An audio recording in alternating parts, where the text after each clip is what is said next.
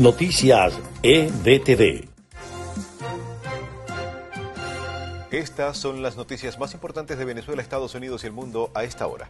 El Tribunal Supremo de Justicia Legítimo ratificó este miércoles la continuidad de la Asamblea Nacional de 2015 y del gobierno interino presidido por Juan Guaidó ante el vacío de poder generado en Venezuela tras la irrita elección presidencial de 2018. Un alza en el número de casos y hospitalizaciones por COVID-19 impulsó a Carolina o a California a restablecer un mandato de mascarillas en todo el estado. El presidente de Estados Unidos, Joe Biden, viajó el miércoles a Kentucky, donde devastadores tornados dejaron al menos 74 muertos y miles de viviendas destruidas.